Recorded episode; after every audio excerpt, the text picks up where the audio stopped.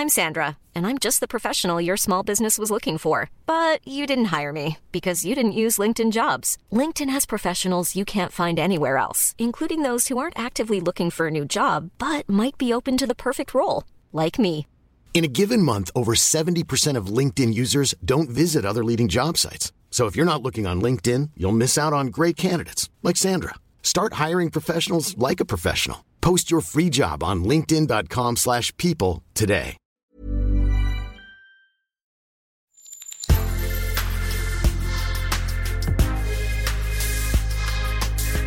Mais avant l'épisode, j'aimerais vous rappeler que notre premier sponsor, c'est vous. Pour faire thune, vous savez qu'on a besoin de thunes. Ça prend du temps, du travail de montage, de journalisme. Je vous épargne le fichier Excel des coûts. Mais à vous qui kiffez thunes, pour assurer notre indépendance financière et pour que ça continue, eh bien il n'y a qu'un moyen, la cagnotte Tipeee. Sur Insta, via le lien en bio, ou sur Google en tapant Thune Podcast Tipeee avec 3 E, T-I-P-E-E-E. Vous êtes déjà nombreuses, nombreux, mais on espère que vous le serez encore plus. Pour que Thune continue, je compte sur vous.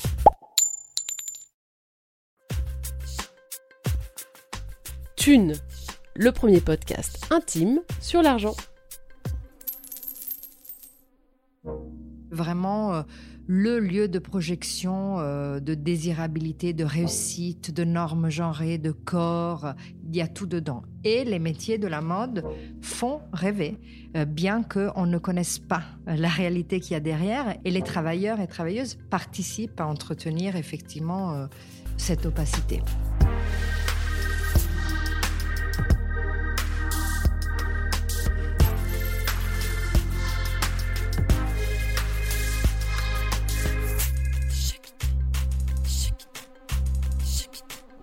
En tant que journaliste, j'ai travaillé pendant plusieurs années dans des magazines dits de mode. J'ai compris assez vite le privilège d'avoir été introduite dans ce milieu, très fermé, avec ses codes, ses snobismes, son humour. Pendant cette période, j'ai beaucoup voyagé, en business, j'ai squatté les palaces de quelques capitales, j'ai assisté au défilé, même si en réalité je n'aimais pas vraiment ça, j'ai goûté la cuisine moléculaire, je me suis, contre toute déontologie, laissé offrir des cadeaux de grande valeur, et j'ai été traitée comme une princesse par des gens dont je ne savais rien. Je n'étais clairement pas à plaindre, mais le soir, quand je rentrais dans le petit appartement parisien où j'élevais mon fils seul, je me demandais quelquefois comment faisaient les autres. Oui, les autres, car découvrir la mode, c'est aussi découvrir un monde peuplé de gens talentueux, diplômés, volontaires, mais terriblement sous-payés. Quand j'ai lancé Thune, j'ai cherché à obtenir des témoignages de personnes qui avaient travaillé dans la mode. Mais même celles et ceux qui en étaient sortis ne voulaient pas spécialement en parler. Par peur de se griller définitivement, ou bien par honte de n'avoir pas réussi à vivre décemment de leur métier. Et c'est comme ça qu'en découvrant l'essai Le plus beau métier du monde de la sociologue Giulia Mancitieri, j'ai eu un choc. J'ai découvert que cette économie précaire, que je pensais être conjoncturelle, touchait en fait le milieu de la mode tout entier. J'ai découvert que la mode mangeait ses enfants, en choisissant en premier les moins favorisés. Peut-on travailler dans la mode sans être sous-payé? Est-il possible de faire carrière dans ce milieu sans avoir des parents riches? Peut-on finalement mettre du Burberry dans ses épinards? Bonne écoute. Julia, tu es docteur en anthropologie sociale et ethnologie et tu as écrit en 2018 Le plus beau métier du monde sur les coulisses de l'industrie de la mode. Alors c'est un livre euh, que j'ai trouvé euh, éclairant et super super documenté sur tout ce qui ne se dit pas dans ce milieu. Euh, pourquoi la mode? J'avais envie euh, de enquêter sur euh, les nouvelles élites urbaines. Quelque part, je partais d'un constat qui était le mien. Euh, J'étais doctorante euh, à l'époque à l'école des hautes études en sciences sociales à Paris, donc une institution, grande école, euh, très prestigieuse. Euh, et je voyais dans, dans le regard des gens quand je disais que je faisais une thèse à l'EHESS, qu'il y avait une forme de, de valorisation de ma personne. Et j'étais entourée par euh, des amis, collègues, chercheurs, chercheuses, artistes, euh, scénaristes, comédiens, comédiennes, graphistes, cinéastes et tout ce que tu veux. Et je me rendais compte qu'à la fois, on, était une forme d'élite sociale, symbolique, une élite euh, autour de laquelle la ville de Paris se construisait. Il y avait vraiment un constat. Moi, j'ai commencé ma thèse en, 2011, 2010, 2011, et euh, la gentrification était battait vraiment à son plein. Et euh, on était donc à la fois très valorisé, très visible. On commençait à parler des bobos beaucoup. Euh, ça veut rien dire du terme du point de vue sociologique, mais on, on voit tous et toutes à quoi ça fait référence. Et en même temps, on était toutes et tous en galère. On était euh, toutes et tous avec euh, des petits boulots. Euh, moi, j'enseignais l'italien, d'autres travaillaient dans un bar au noir. On avait des petits appartements, on galérait. Et je me suis dit, il y a quand même quelque chose de très très particulier dans la scission entre les capitaux sociaux, capitaux symboliques et les capitaux économiques. Il y a une, l'accroissement d'une nouvelle élite quelque part qui est précaire.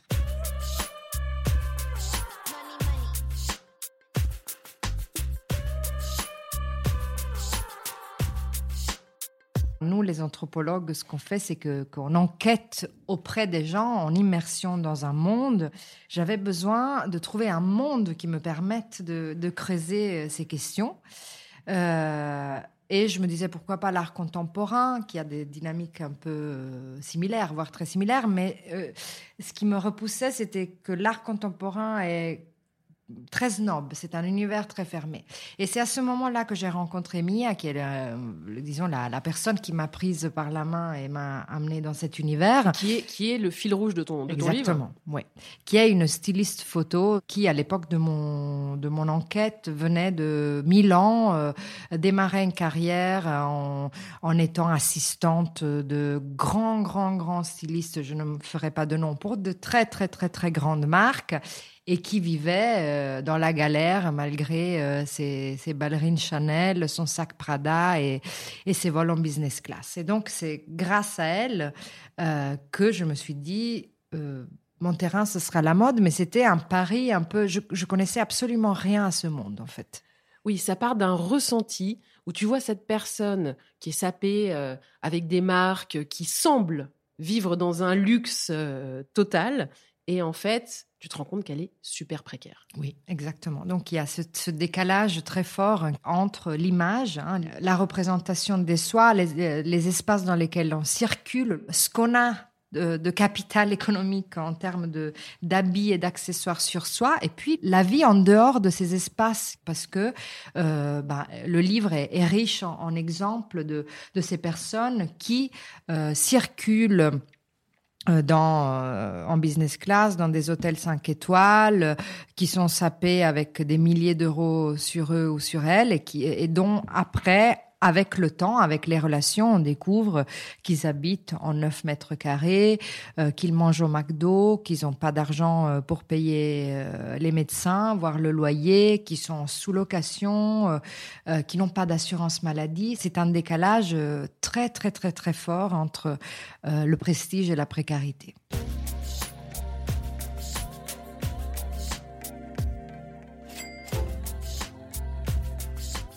L'élément, j'ai l'impression, qui donne envie euh, d'écrire ce livre, c'est quand tu vois euh, cette Mia qui taxe 2 euros à un pote mmh. pour payer sa bière. Hein, elle les a pas, les 2 euros. Euh, et d'ailleurs, elle a pas non plus d'argent pour payer son forfait de téléphone. Mmh. Et pourtant, elle bosse non-stop. Oui, elle travaille non-stop et elle travaille, et c'est ça, c'est vraiment, on l'a pas dit, mais il faut le dire, elle travaille non-stop pour une des plus riches industries du capitalisme actuel. C'est-à-dire que euh, l'industrie de la mode est en France la deuxième industrie la plus puissante en termes économiques. Euh, avant l'automobile et après le pétrole, et je me demande si ce n'est pas en train de basculer. Euh, l'industrie du luxe en particulier euh, pour laquelle Mia mm, travaillait et travaille, euh, voilà, qui est la pointe de l'iceberg de ce système, brasse des capitaux économiques extrêmement important. D'ailleurs, elle ne cesse de s'enrichir. Et euh, c'est au sein de cette industrie phare du capitalisme euh, qui travaillent euh, des personnes non payées et précaires. Donc, si tu veux, moi, ce que je fais dans mon travail et ce qui m'intéresse, ce n'est pas de critiquer la mode ou de dénoncer la mode. Je ne suis pas une journaliste, mais c'est de faire une analyse du capitalisme, de ses économies par la mode, qui est pour moi un espace phare, hein, la mode et la mode de luxe en particulier. Et donc, quand on pense à l'exploitation, euh, à la précarité dans ces industries, ben, on pense euh, au Rana Plaza, on pense aux ouvrières au Bangladesh, qui sont bien évidemment bien plus précaires et différemment précaires.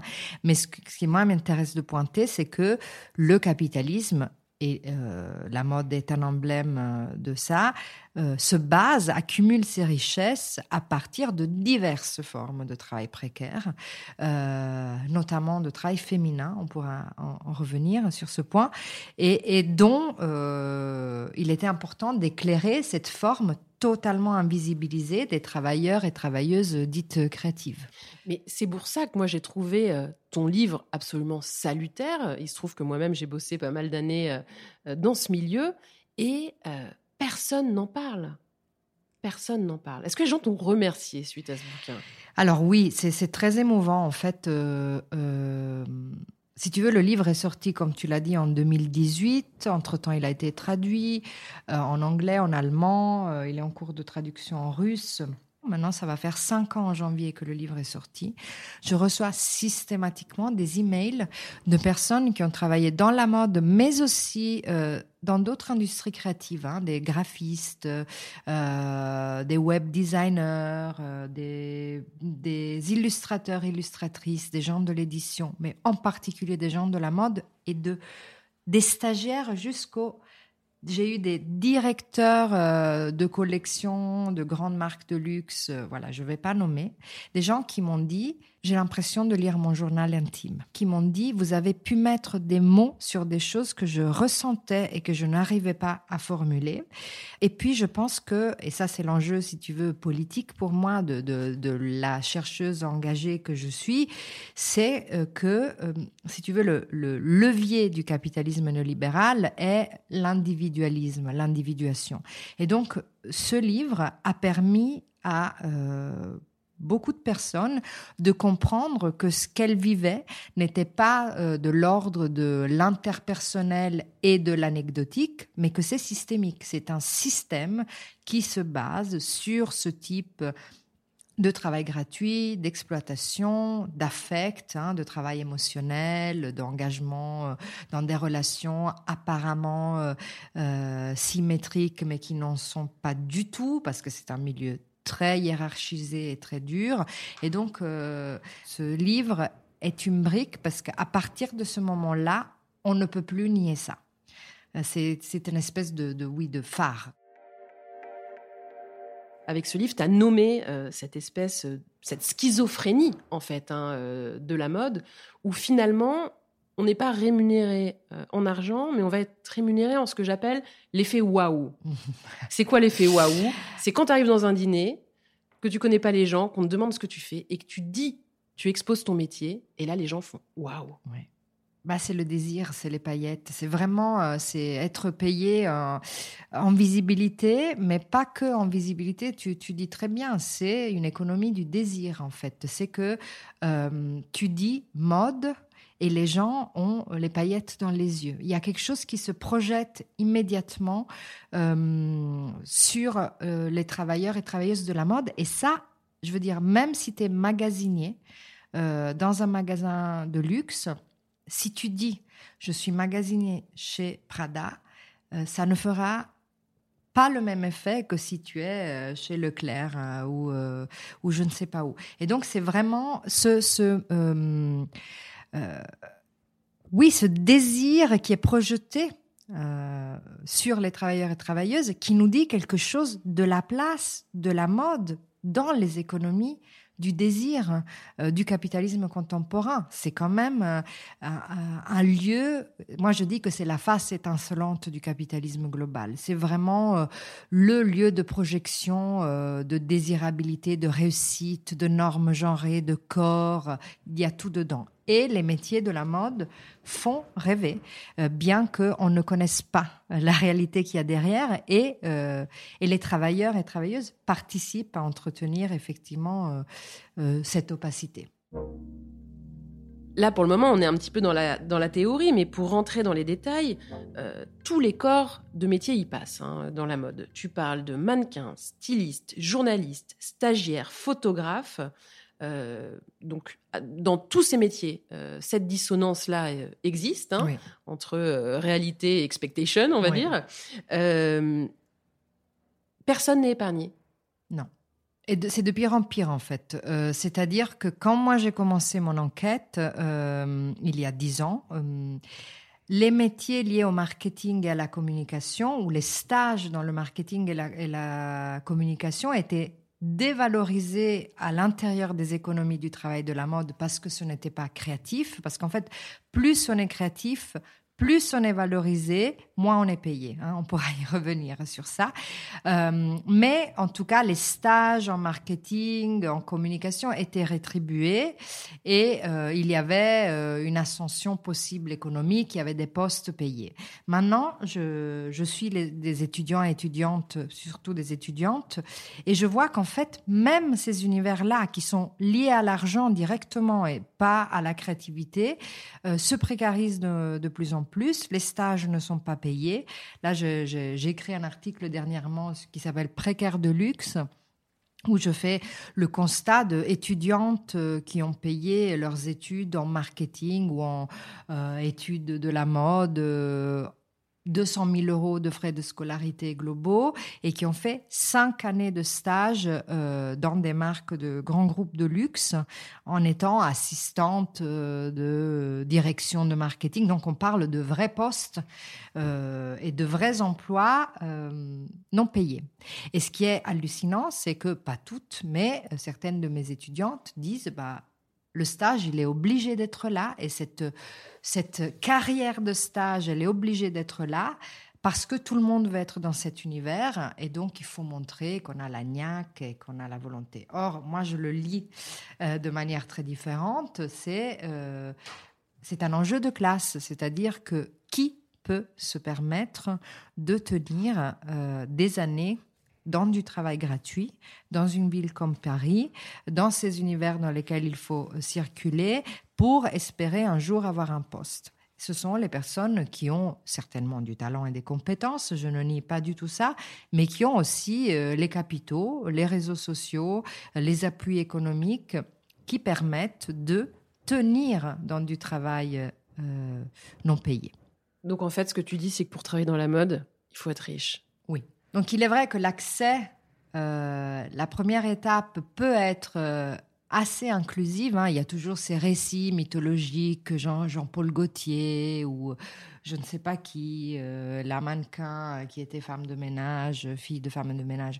Mais après, pour tenir, bah, il, faut, il, faut, il faut les appuis. Et si on regarde les gens qui sont en poste, qui ont des postes pas forcément liés à la créativité, mais les postes solides, les, gens des coulisses, les gens de l'argent, les gens du marketing, les PDG, les, les gens qui sont euh, qui tiennent euh, la presse, euh, ce sont des gens qui viennent en France en tout cas de l'ancienne bourgeoisie, de, voilà, de, quelque chose de très très très enraciné. Après, il y a les créatifs ou d'autres types de postes qui sont dans un turnover. Il y a des gens qui peuvent euh, avoir euh, beaucoup d'argent à un certain moment et puis euh, être basculés et rejetés dans la précarité très rapidement. Mais le socle dur, hein, celui du pouvoir structurel et monétaire, ben, est fait par des gens qui ont déjà euh, des positions, de manière générale.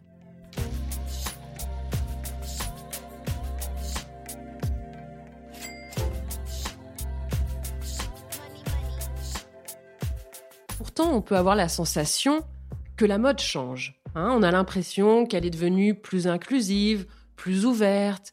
Euh, on n'a qu'à regarder, alors pour dire ça, moi, je vais m'appuyer euh, sur euh, les couvertures de magazines, les directions de magazines, euh, plus de diversité, plus de body positivisme. je me trompe? Je suis assez cynique par rapport à ça. C'est-à-dire, je pense que il y a quelque chose de très positif et, et, je pense que les images ont un pouvoir social au sens où il y a des gens qui vont enfin se sentir représentés. Et ça, c'est très important. Après, moi, je vais regarder où est l'argent et qui travaille et qui fait quoi. Euh, allez voir dans les organigrammes des entreprises, des marques de luxe, des grands groupes de presse, vous trouverez euh, très peu de personnes racisées, vous trouverez très peu de personnes racisées qui sont des actionnaires, des PDG, etc., très peu de femmes. Euh, donc, c'est un peu comme la question du greenwashing, hein, c'est un peu comme les questions environnementales. c'est une exigence qui vient du marché, ce n'est pas euh, ce n'est pas une véritable réforme. Moi, je n'y crois pas. Après, il y a des petits changements, mais euh, lorsqu'on verra, euh, voilà, des gens, un équilibre dans le pouvoir et dans l'argent, une vraie diversité à ce niveau-là, pas que sur les podiums, mais sur les couvertures, alors peut-être on, aura atteint un, un autre stade, quoi. Alors comment t'expliques ça? Est-ce que, est que ça signifie que pour travailler dans la mode, il faut déjà arriver avec une culture mode, euh, une culture du bon goût, euh, une culture tout court d'ailleurs, hein, ça peut être une culture artistique? Est-ce que ces codes sont très très importants et donc nécessitent euh, d'être nés dans les beaux quartiers parisiens par exemple? Ou est-ce que c'est encore plus profond que ça Moi, je pense que c'est plus profond, au sens où euh, les codes esthétiques maintenant euh, ne sont pas forcément dictés par euh, la bourgeoisie et par la, en termes d'image hein, et de culture au sens de pop culture, de culture populaire. Je pense que en ce sens-là, il n'y a pas un enjeu de classe.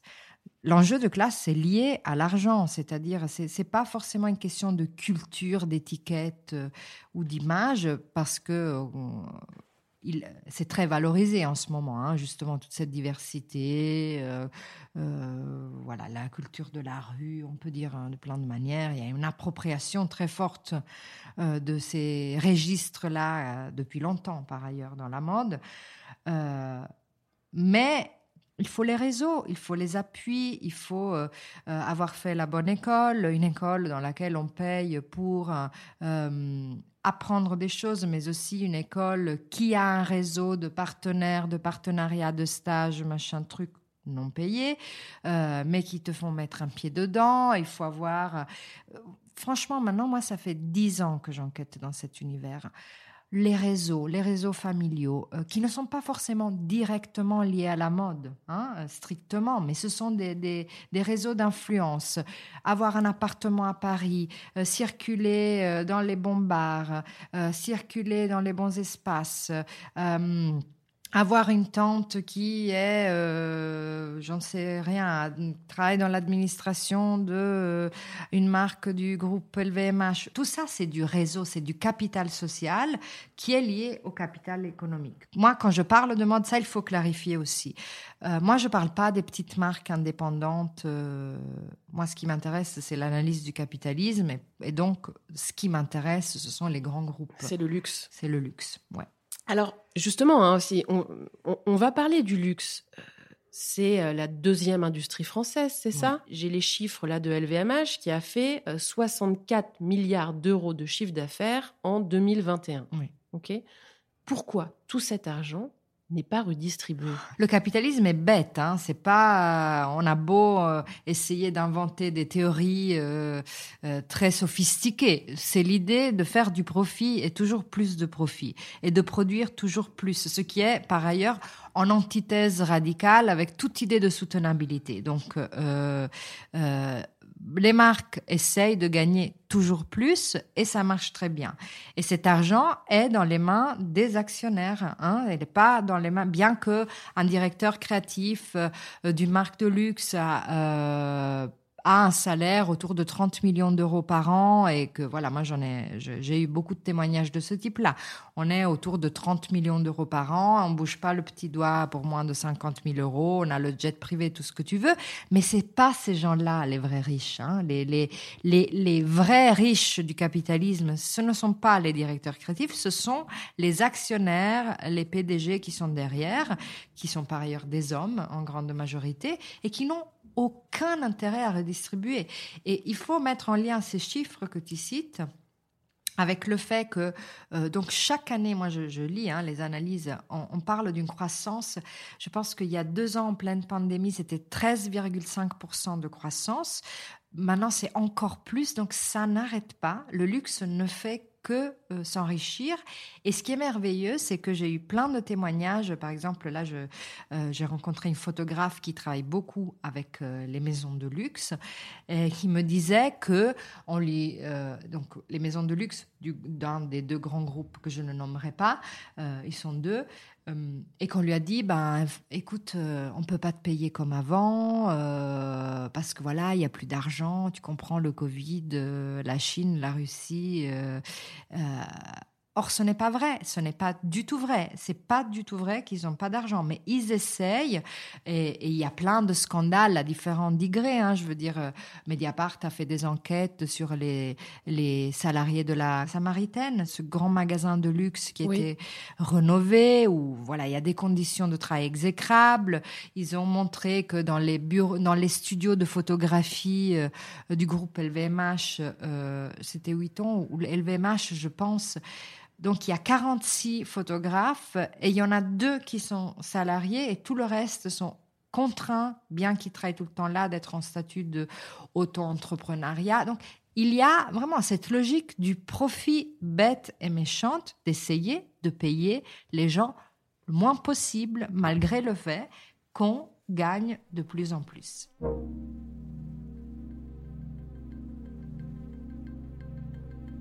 Alors, c'est précaire de, l'industrie de la mode.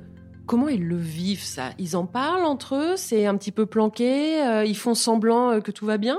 Oui, ils font semblant que tout va bien. Et ça, c'est hum, l'autre donnée. Peut-être maintenant un peu moins. Hein. Je dois dire que euh, depuis que j'ai fait mon enquête, il y a des comptes Instagram, Diet Prada, il y a des, il y a eu des articles sur Vogue dans le monde anglo-saxon. En France, beaucoup moins. Hein. En France, par exemple, mon livre a, été euh, censuré quelque part dans plusieurs magazines féminins, euh, aussi en Italie, où j'ai fait des interviews euh, qui étaient prêtes. Et puis, à la toute fin, les rédacteurs et rédactrices en chef ont dit non, on peut pas, on peut pas. On peut pas parce que les annonceurs risquent de se reconnaître de se, et donc de se retirer. Oui, oui. Mais même si je, tu le vois bien, je fais pas de, moi je nomme pas les marques. Toutes les marques sont nommées euh, euh, par des pseudonymes, mais euh, c'est une analyse qui ne peut pas être portée par la presse féminine. Donc je reviens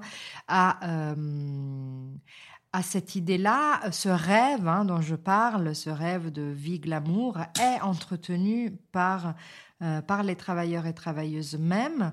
Euh, il faut déjà dire que beaucoup de contrats, euh, en tout cas dans, la, dans le design de mode, bah, il y a des clauses de secret très très forte et très contraignante. On ne peut pas parler de ce qui se passe en entreprise, euh, mais même dans les relations interpersonnelles, il y a euh, une sorte de mise en scène de ces, vies magnifiques.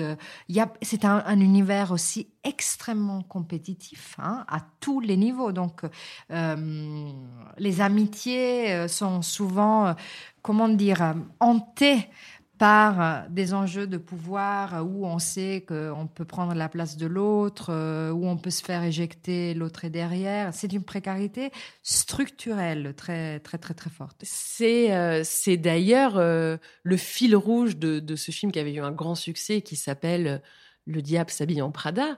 L'héroïne, on n'arrêtait pas de lui dire tout le monde veut ton poste.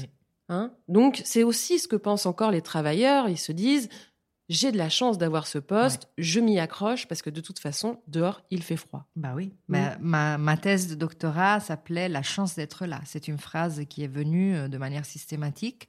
Et dans euh, ce, ce, documentaire hein, réaliste qui est le, Diable s'habille en Prada, euh, au bout d'un moment, Miranda Priestley, donc celle qui fait le personnage de Anna Wintour, dit Everybody wants to be us. Tout le monde veut être nous. Euh, et c'est très vrai, et tout le monde veut ton poste, même si ton poste, en fait, ton poste est non payé, est un stage non rétribué euh, dans lequel tu travailles H24, eh ben, il y a effectivement, c'est une phrase qui est revenue beaucoup, la domination s'opère sur base de ce chantage où tu peux pas parler, tu peux pas dire, tu peux pas revendiquer parce que de toute manière, on t'éjecte très facilement dans cet univers et il y a 100 personnes euh, disposées de prendre ta place, même si ta place est une place de euh, travailleur ou travailleuse non payée. Et on comprend pourquoi euh, tout le monde a envie de prendre ta place quand tu travailles dans la mode. Si je reprends l'exemple de ce styliste qui dans le livre te dit Les gens qui me voient pensent que je suis millionnaire alors que je n'ai pas un rond je vis dans 15 mètres carrés à Paris, mais quand je voyage, je loge dans des 5 étoiles. On a l'impression que ces gens sont très très riches, alors qu'ils ne le sont pas. Oui. Ok? Et ils n'ont pas non plus envie de dire la vérité, j'imagine? Ah non, parce que c'est quand même très très dur de se dire qu'on est précaire, qu'on habite dans 15 mètres carrés. C'est quand même un monde d'une violence inouïe. Et donc il y a euh, un pouvoir d'identification. En fait, les travailleurs et travailleuses s'identifient dans les univers dans lesquels ils circulent pour le travail et qu'ils produisent par leur travail.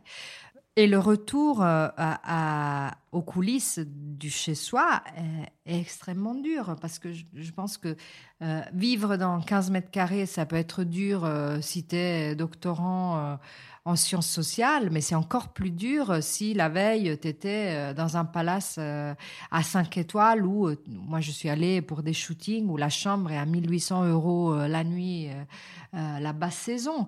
et après, il y a des, vraiment des géographies économiques très intéressantes parce que le room service, ça dépend. C'est pas toujours. Hein. Des fois, la, nourriture n'est pas prise en charge. Alors, justement, il y a, il y a ce journaliste, Victor, qui était dans un grand hôtel à Bruxelles.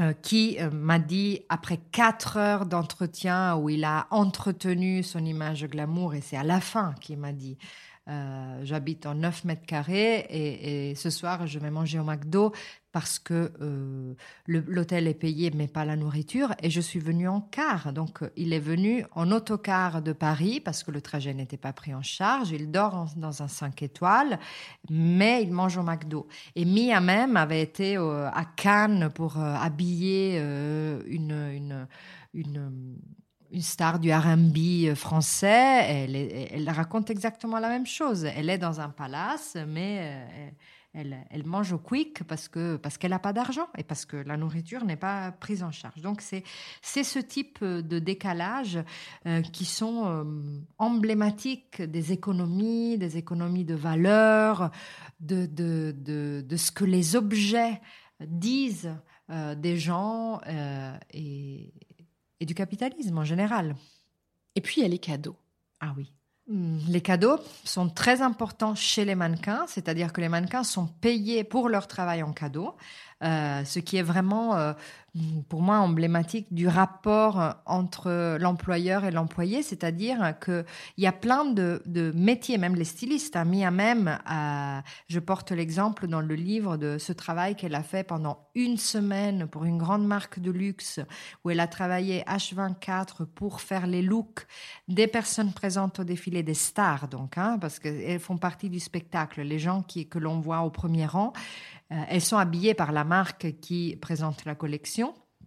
Elle a travaillé une semaine euh, à étudier les corps, les looks, à faire les fittings, et elle a été payée par cette grande marque de luxe avec un bon cadeau de 5000 euros en boutique. Donc pas en salaire, mais avec un bon cadeau. Qu'est-ce que ça nous dit? Ça nous dit que la marque traite les travailleurs comme des consommateurs et dit tu as la chance de travailler pour moi. Et c'est une économie win, win, win, rentable, rentable, rentable pour la marque parce que les personnes en question comme Mia ont ce capital esthétique, social, voilà, elles ont le bon look, elles vont euh, prendre des objets de la marque en boutique, elles vont les mettre sur elles, elles vont valoriser la marque en étant une publicité ambulante, elles vont se mettre sur Instagram. Et la marque gagne, gagne, gagne, gagne sans payer du travail. Ou bien les revendre sur Vinted. Ça, c'est une autre grande économie. Euh, avant, c'était le bon coin où... Euh, donc Mia recevait bien sûr des petits trucs, euh, mais euh, elle les revendait. Elle les revendait systématiquement et ça faisait une bonne partie de son économie. Ou alors il y a les marques qui essayent de flatter les stylistes pour qu'elles euh, placent euh, leurs, leurs euh, fringues, leurs habits dans, dans les shootings et donc euh, les flattent par des cadeaux. Et effectivement, l'appartement de Mia, c'était hyper intéressant parce que nous l'avons pas dit, mais elle, elle vivait à l'époque de mon enquête à la chapelle où elle sous-louait un espace dans la cuisine, living de d'un appartement une pièce. Hein. Il y avait une pièce à dormir et puis cet espace living cuisine. Il y avait un paravent, il y avait son lit.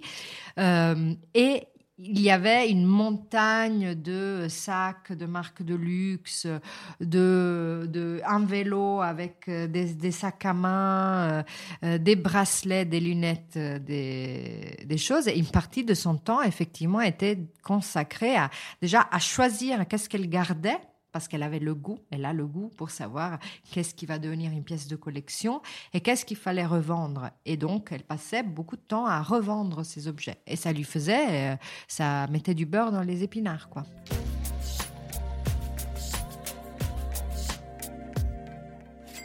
Mais alors, une Mia, hein, donc qui est styliste, qui semble professionnellement euh, très bien marcher, hein, qui est très en place, mais qui vit dans son studio euh, à la chapelle, qui n'a clairement pas grand-chose. Comment est-ce qu'elle peut euh, tenir professionnellement? C'est-à-dire que Mia, à un moment donné, elle va peut-être avoir envie de fonder une famille, mmh.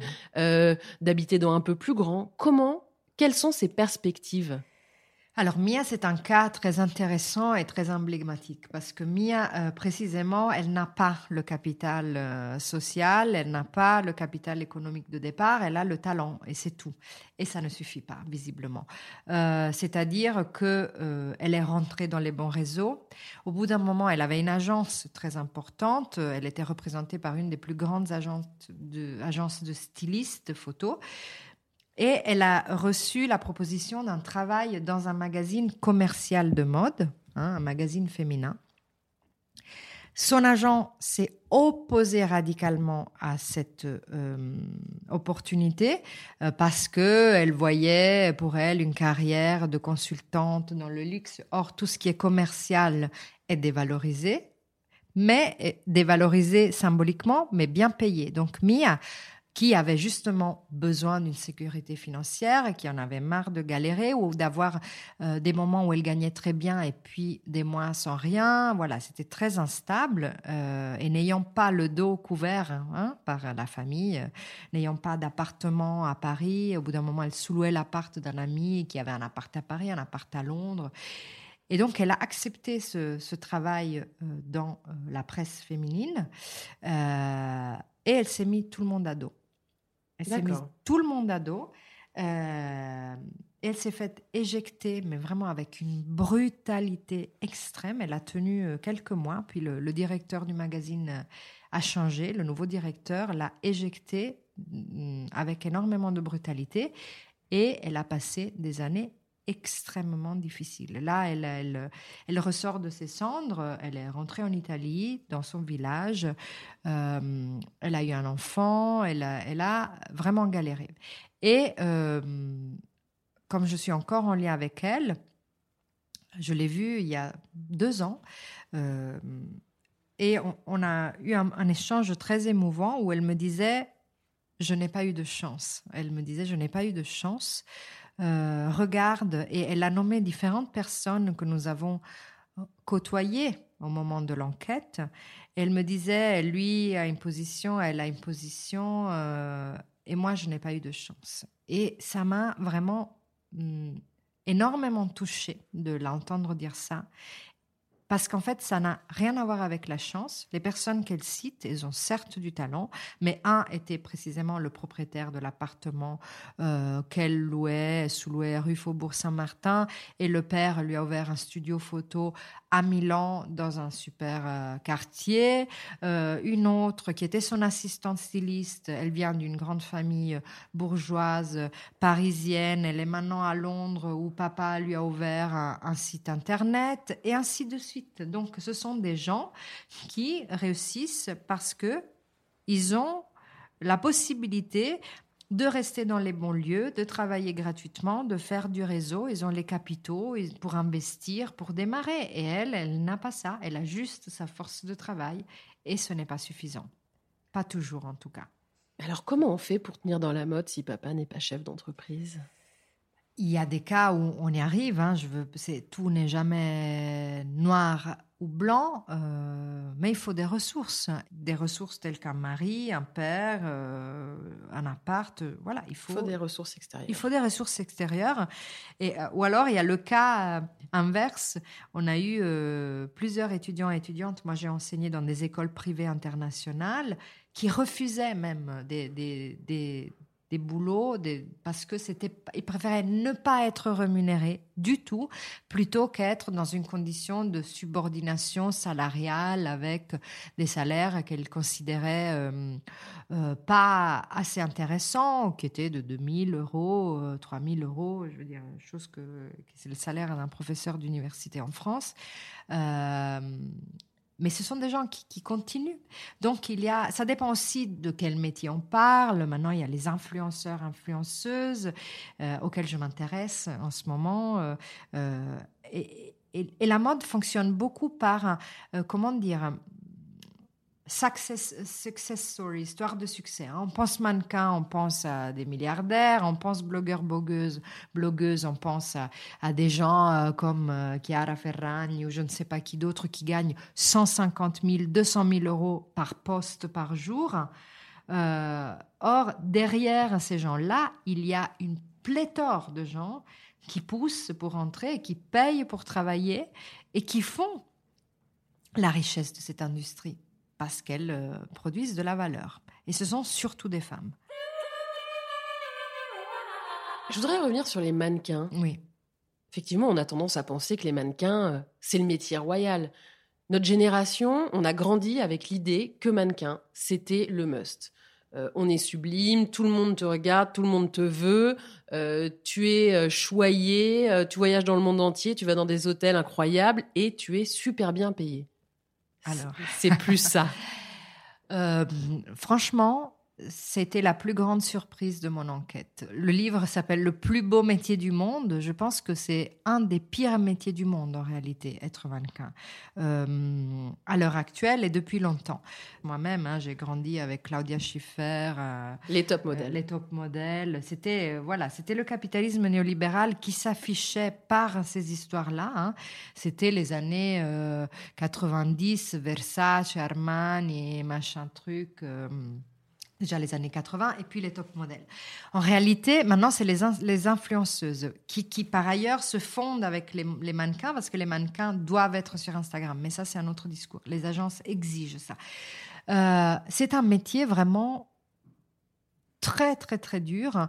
Euh, il faut penser que la plupart de ces euh, filles qui, circulent hein, avec un turnover de euh, carrière de six mois, une fashion week, deux fashion week, trois fashion week maximum, sont des, des très très très très très jeunes, souvent des mineurs pour la plupart.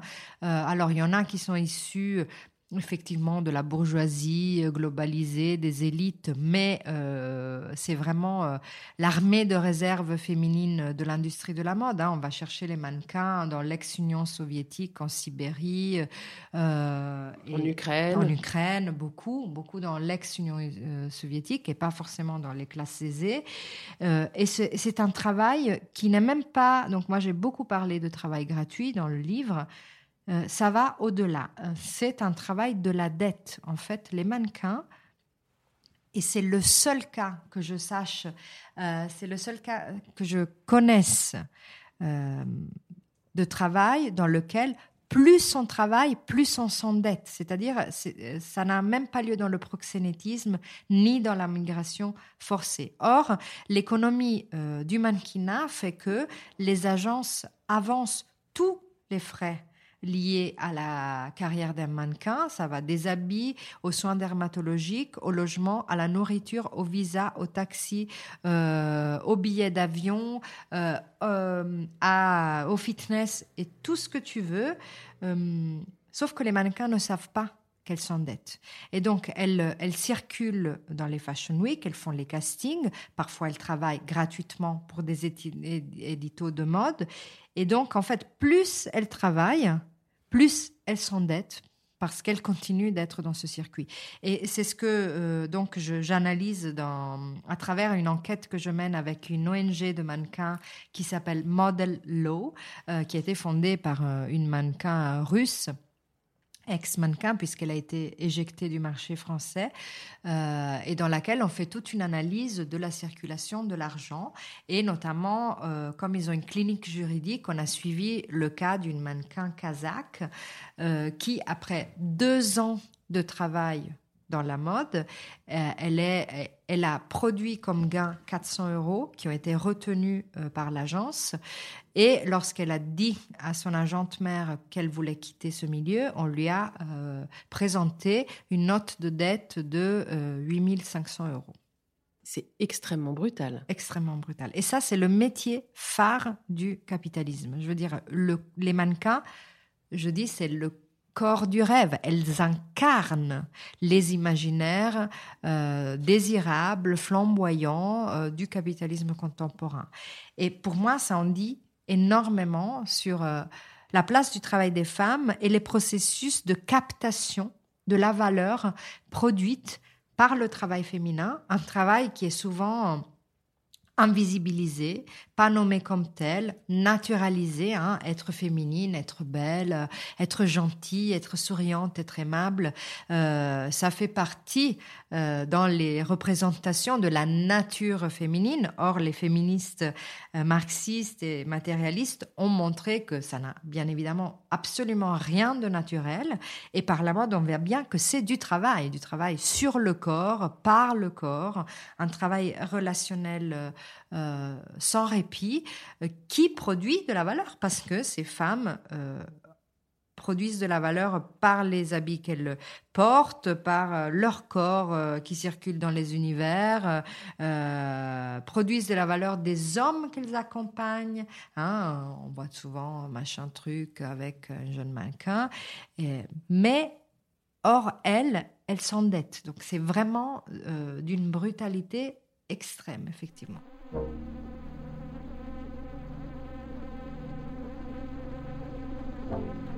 Cette brutalité, pourtant, on peut avoir la sensation qu'elle a toujours un peu existé.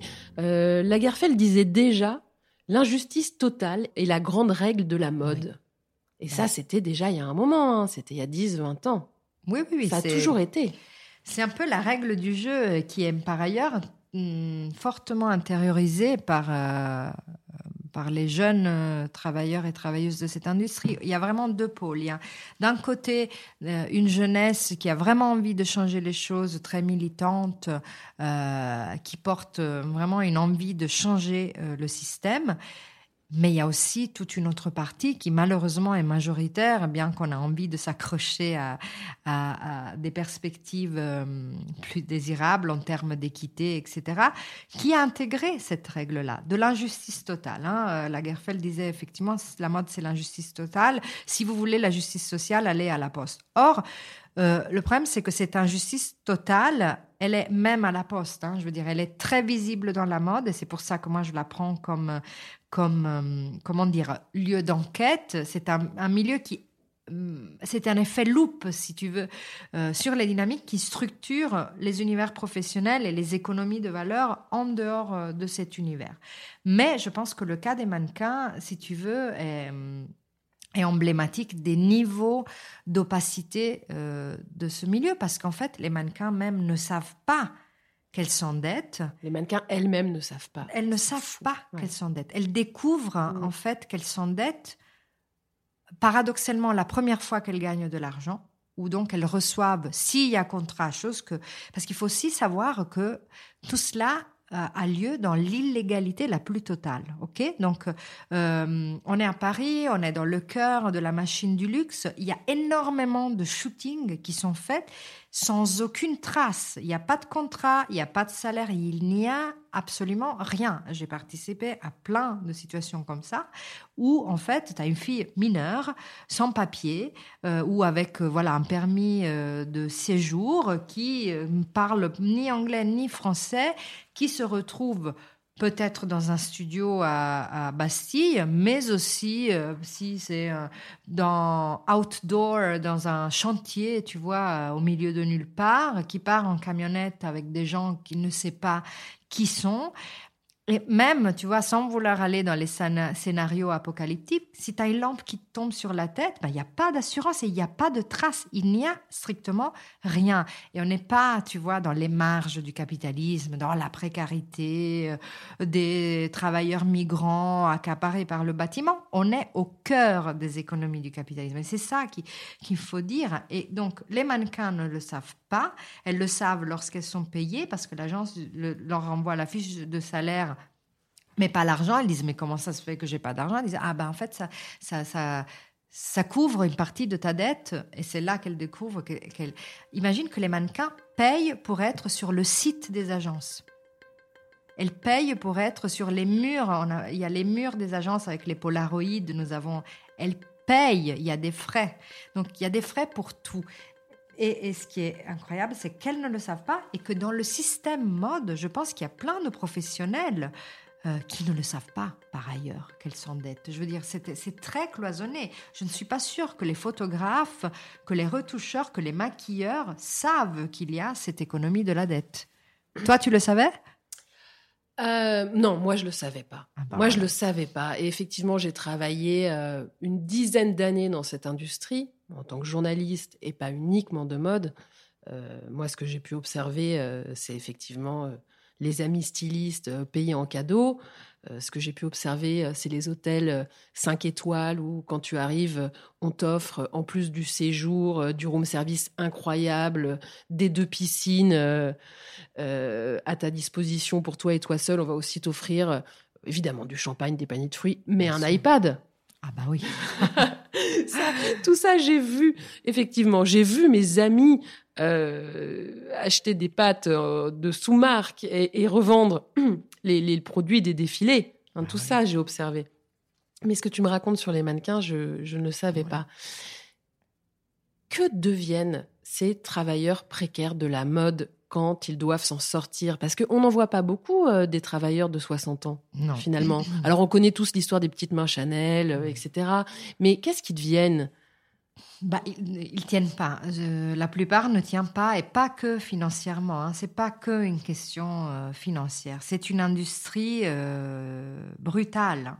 Euh, nous avons tous en tête le rythme des productions de la mode, hein, de la fast fashion, des, collections qui sortent à une vitesse incroyable. Le, le, luxe a dû se caler sur ces rythmes-là, ce qui veut dire qu'il faut penser que avant, il y avait deux collections par an. Maintenant, il y en a dix. Il y a des gens qui doivent produire dix collections par an. Tout le processus, depuis euh, le mood board, euh, donc les idées créatives, jusqu'à euh, la publicité et la presse. Et, donc, c'est une, industrie basée sur l'urgence et sur la, la, pression. Peu importe si tu es payé 10 millions d'euros ou zéro c'est le même, euh, c'est la, en ce sens-là, c'est vraiment euh, distribué sur l'échelle de, toute la chaîne de production. Et donc les gens ne tiennent pas euh, sur la, la longueur. Alors déjà, il y a un enjeu pour les femmes et pour les mannequins. Bon, une carrière de mannequin se termine à 23 ans. D'ailleurs, il faut dire constamment que tu as 18 ans. Euh, si tu as 16 ans ou 15 ans, tu dis que tu en as 17, 18. Et si tu en as 20, 21, tu dis que tu en as 18. Tout le monde sait que tout le monde ment, mais il faut mentir. Mais c'est pas grave. Euh, c'est pas grave. Donc, les mannequins, c'est très problématique parce que si elles n'ont pas tout le réseau, si c'est pas la fille de Vanessa Paradis et Johnny Depp, ben, ce sont des personnes qui n'ont pas étudié qui n'ont investi en rien et que même si on gagnait de l'argent, parce qu'il y a bien sûr des mannequins qui gagnent de l'argent et qui arrivent à s'en sortir, ben, se retrouvent à un âge où leur seule stratégie, c'est la stratégie matrimoniale. Hein. Euh, Donc de devenir trophy wife. Oui, ou alors euh, bah, il y a beaucoup de, euh, de reconversions, euh, pas que dans le mannequinat, mais dans tous les métiers créatifs, dans le développement personnel ou le yoga, pilates, coach Donc, la et l'enseignement. La styliste, la mannequin la petite travailleuse de la mode, même ça peut être du marketing, etc., qui à un moment donné change de voie et va devenir prof de yoga. Euh, Il y a vraiment une revalorisation. Euh, euh, par exemple, là, j'ai vu un maquilleur qui était qui a fait une très très belle carrière, qui a tenu longtemps parce que lui-même était à la base danseur. Donc, il faut vous imaginez la discipline hein, d'un danseur professionnel. C'est c'est une rigueur absolue. Donc, il a pu tenir longtemps dans la mode euh, parce qu'il avait cette rigueur-là, euh, parce qu'il faisait du yoga, il mangeait pas de carbohydrates, machin. Et maintenant, il a fait un master en euh, healthcare, soins, voilà. les gens sont aussi très souvent dégoûtés par cet univers. Vous imaginez que ce sont aussi des gens abîmés, oui. Oui, pas forcément toujours abîmé, mais euh, c'est un univers qui laisse une trace. Euh, et alors, euh, pour la prise de parole, c'est intéressant parce qu'il y a les gens qui sont le nez dans le guidon et qui n'ont pas envie d'ouvrir un regard critique, qui n'ont pas forcément envie de parler avec moi, de lire le livre, ou qui, qui disent voilà, c'est mon moment, je dois tracer. Et puis, euh, il y a un moment de rupture très souvent, et, c'est en ce sens-là que le livre a été approprié. Ça a été vraiment pour beaucoup de personnes, euh, si tu veux, l'outil qui a permis de sortir ou d'avoir une vision. Et, quand on sort, alors euh, on sort vraiment. Hein. C'est, mmh. c'est très difficile de rentrer. Euh, c'est-à-dire que c'est très difficile de rentrer, même si tu veux, parce qu'une fois que tu es sorti, tu es sorti. Hein, c'est, la trahison. Euh, c'est, il y a vraiment, euh, beaucoup de gens que j'ai interviewés qui ont travaillé notamment avec Lagerfeld, qui traitaient très bien les gens autour de lui, mais qu'une fois que tu sortais, c'était fini à tout jamais. Ou alors, c'est qu'il y a un, degré de dégoût, de, de d'amertume, de et de besoin peut-être aussi euh, beaucoup des personnes qui travaillent dans les ONG. Si tu penses à tous les Clean Clothes euh, Campaign, Fashion Revolution, tous ces mouvements internationaux, ce sont euh, des femmes pour la plupart qui ont fait carrière dans la mode. Alors c'est intéressant parce qu'elles ont accumulé leur capital hein, et qui au bout d'un moment se disent en fait ce système ne va pas. Tu as écrit ce livre, le, plus beau métier du monde, en 2018. Euh, donc tu y parles beaucoup du business, euh, des séries mode de magazines. Cinq ans après, euh, les magazines sont en grande perte de vitesse et Instagram a pris le relais. Mmh. Qu'est-ce que ça change? Ça change énormément du point de vue de l'échelle, pas forcément des dynamiques. Quand moi j'ai commencé l'enquête, le luxe se définissait par la non-vente digitale. Hein. C'était, euh, j'avais rencontré une, euh, une, jeune femme qui était la première à devoir, à devoir s'occuper de la mise en vente des carrés Hermès. Hein. Hermès mettait juste les carrés. Et maintenant, en fait, c'est le premier marché. Le premier marché euh, du luxe s'opère via les influenceuses et d'autres figures intermédiaires telles que les acheteuses sur lesquelles je travaille en ce moment.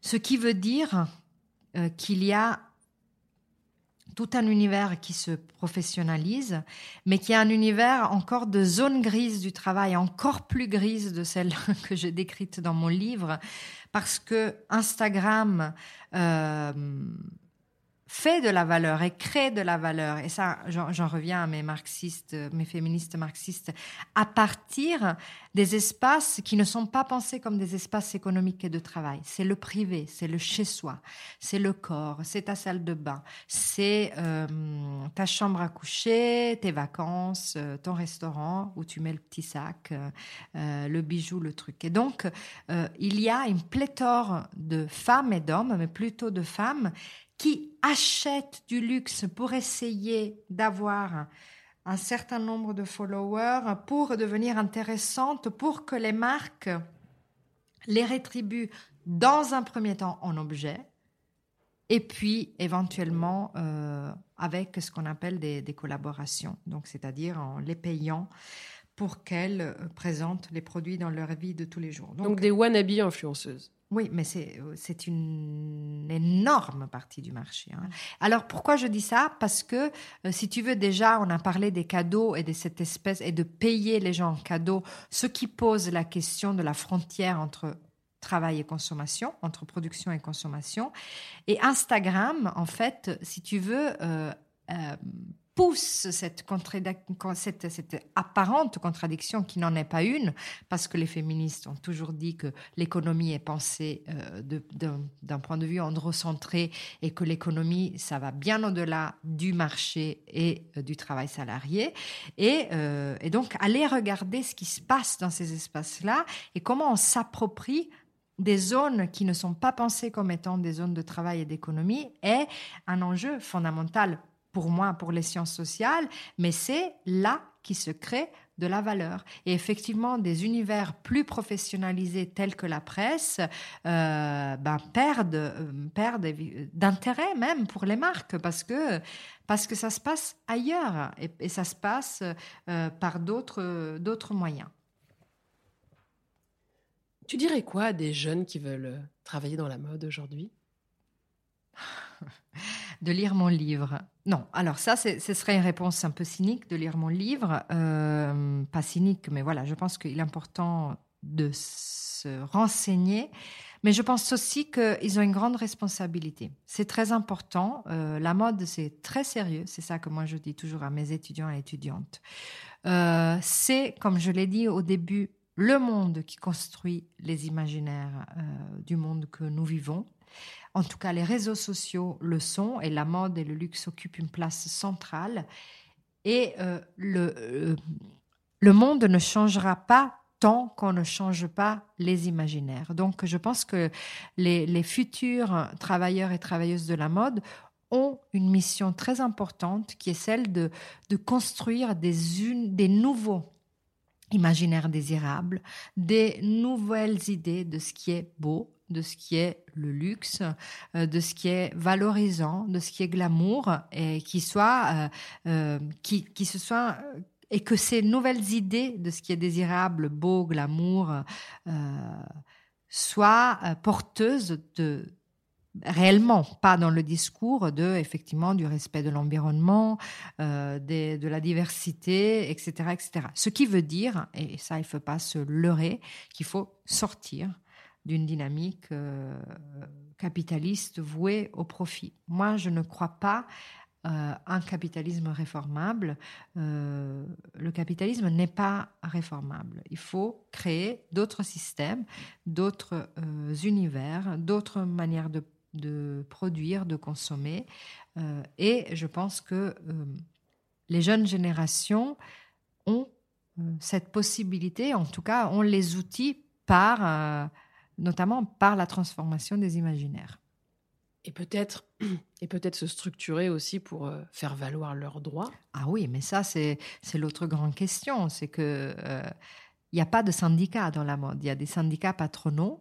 Euh, les gens ne se fédèrent pas. C'est un univers d'individus. Euh, ça change un tout petit peu, mais pas dans les métiers créatifs.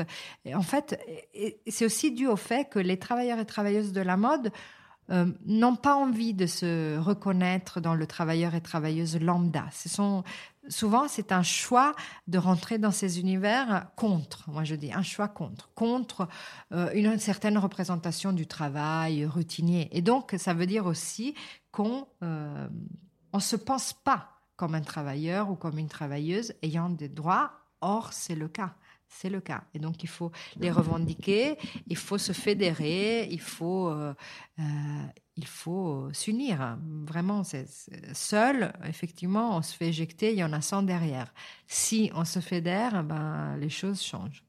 Il y a une dernière observation que je voudrais faire. Moi, ce qui m'a surpris dans ces milieux-là, euh, c'est la qualité des gens. J'ai trouvé énormément de gens qui étaient très éduqués, très cultivés, et je vais même aller jusqu'à dire très brillant hein, dans ce milieu superficiel.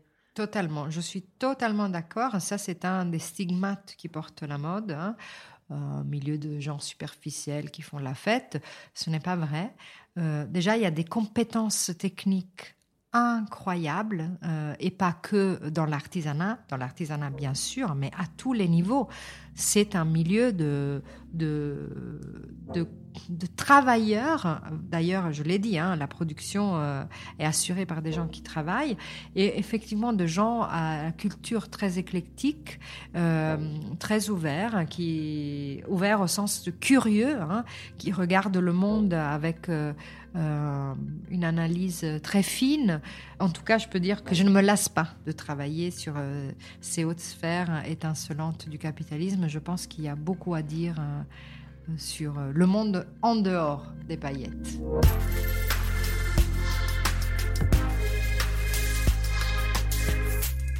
Voilà, vous avez encore écouté un épisode de Thune, un podcast de Laurence Velli et Anna Borel.